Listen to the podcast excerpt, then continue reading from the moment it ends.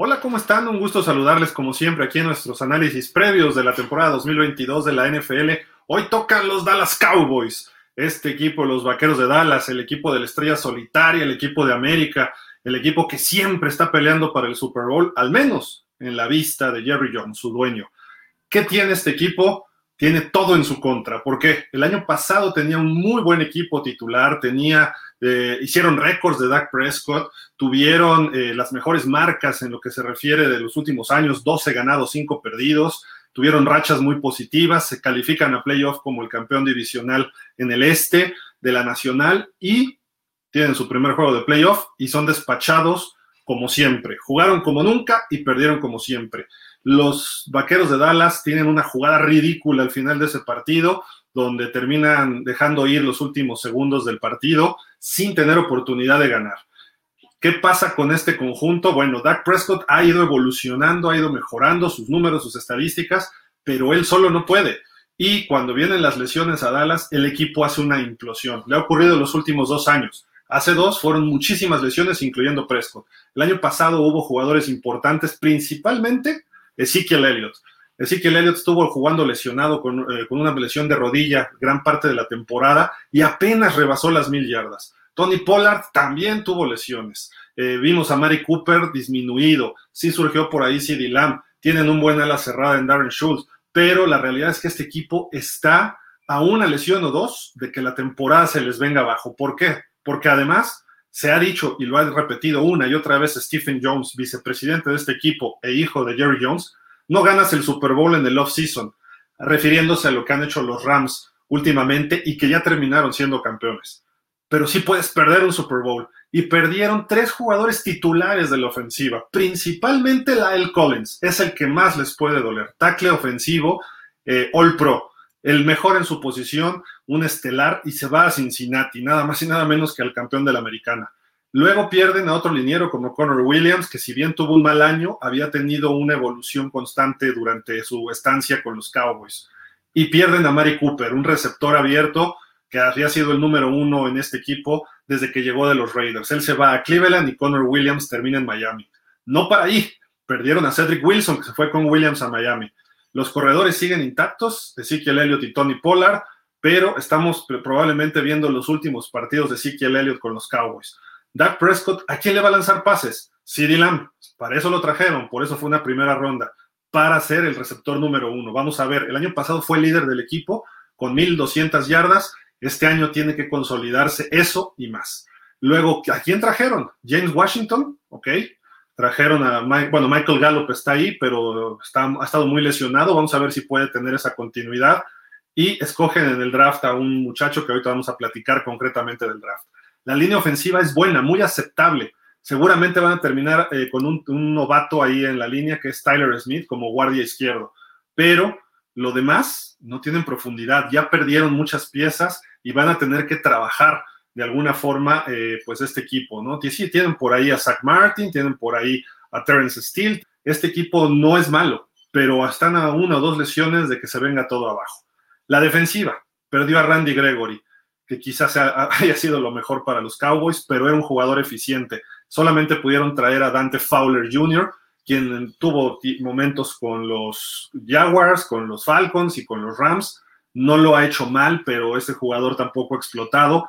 Es de, de un costo muy bajo y pues difícilmente va a ser un titular que se consolide en este equipo. El año pasado vimos el despertar de un novato como Micah Parsons, pero vamos a ver, los scouts en el segundo año se convierten muy difíciles para este tipo de jugadores, además que es muy boquiflojo, tipo Dion Sanders, tipo Michael Irving, y esos jugadores normalmente los ponen en su lugar. Eh, sigue por ahí Lawrence, sigue por ahí Van Der Esch, eh, Trevon Dix es otro jugador estelar, joven, está en su, va a estar en su tercera temporada, eh, quizá de los mejores corners, pero tiene que cambiar en algunas cuestiones. No debe arriesgarse a interceptar todos los pases. Es suficiente que te completen, pero en una en una trayectoria corta y hagas la tacleada. No tienes que ir por el balón en todas. Tu primera asignación es que no avancen más los, equipos. Y así como vimos que interceptó muchos pases, vimos que le hicieron jugadas muy grandes. Otro factor que tiene que corregir los Cowboys, los castigos de los dos lados del balón e incluso equipos especiales. Y hablando de equipos especiales, ya se fue Legatron y vamos a ver quién termina de pateador. En la temporada, al inicio de la temporada, porque también el pateador, el famoso Legatron, les costó varios partidos el señor Greg Sörlin al conjunto de los Cowboys. Tienen otro problema. La división ha mejorado. Los las Águilas de Filadelfia estuvieron en playoff y todavía hicieron muy buen draft y muy buena agencia libre. Los Gigantes de Nueva York hicieron muy buen draft, aunque todavía se ven un poquito más atrás, pero si están sanos este conjunto de los Gigantes puede ser peligroso. Y está por ahí Washington, que es una gran interrogante. No sabemos qué Carson Wentz vamos a ver, si aquel de las Águilas de Filadelfia o el que ha, estado después de la lesión, que es, es, tiene altibajos. Pero en esos altibajos puede dar un partidazo contra los Cowboys que los conoce bien. Así de que la división no va a ser tan fácil. Los Cowboys bajan su nivel en cuanto a talento y los demás equipos mejoran. Y además hay otros equipos en la conferencia. Están los Rams, los campeones, está Tampa, con quien van a abrir la temporada, está Green Bay, que son equipos que le han costado trabajo a los Cowboys. Eh, por ahí viene Minnesota, por ahí viene también San Francisco, que fue el que lo eliminó finalmente en los playoffs. Así de que este equipo tiene que cambiar su esencia, pero en el momento justo. Eh, me refiero al final de la temporada y en playoff, porque Dak Prescott no es nada distinto a Tony Romo. En los momentos importantes falla.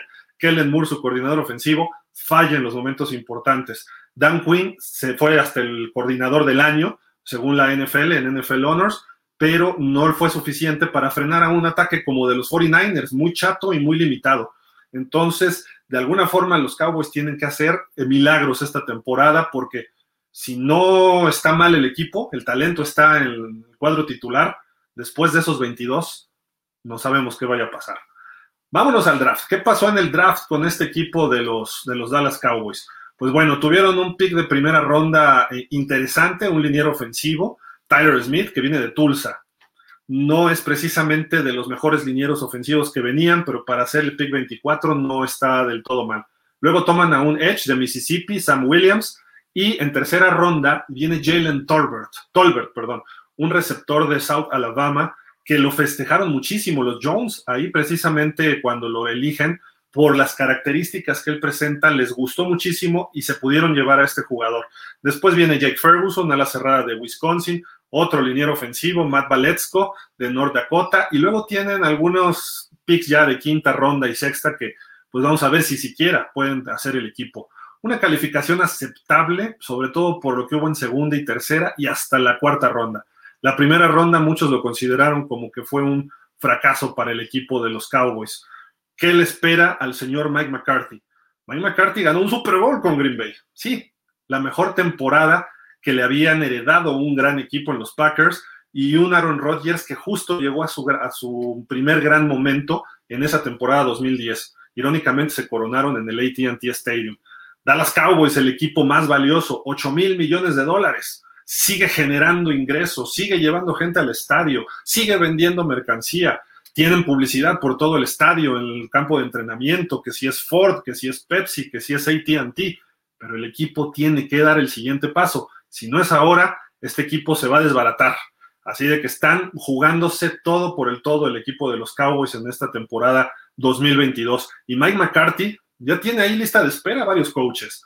Dan Quinn puede ser el siguiente head coach de los Cowboys si es que este año Mike McCarthy no puede llevar este equipo por lo menos a la, a la, ronda divisional o quizá el juego de campeonato. Y digo por lo menos, porque Dallas, según en la mente de Jerry Jones, este equipo está para Super Bowl. Luego tienen a Brian Schottenheimer, que lo trajeron de asesor de los coordinadores. Y por ahí está un señor sin empleo, Sean Payton, que se ha hablado mucho que pudiera llegar a los Cowboys. Así de que hay una lista de espera para ese puesto que tiene Mike McCarthy. Es ahora o nunca para él, al igual que para todo el equipo. Eh, ¿Qué esperar de ellos? Tienen un tope alto, si se mantiene todo sano, eh, un techo, me refiero, de pronóstico. Creo que si todo marcha como debe ser, este equipo puede terminar otra vez con 12 o 13 victorias, llevarse la división, tener un juego en casa y con 13 victorias igual les alcanza para tener el sembrado número uno. Su calendario no está fácil, eh, pero bueno, ese es, ese es el tope. Si juega este equipo al nivel que se espera, ahí puede estar.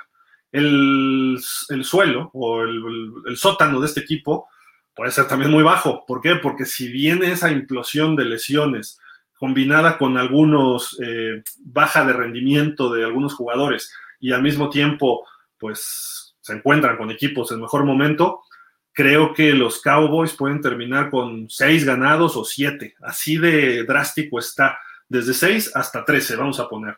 Lo lógico es que terminen como con 10 ganados, 11 todavía, y puedan ser campeones divisionales. Casi todos los expertos los ponen en esa posición. Vamos a darle a Dallas una marca de 10 ganados, 7 perdidos, y se van a meter como comodines.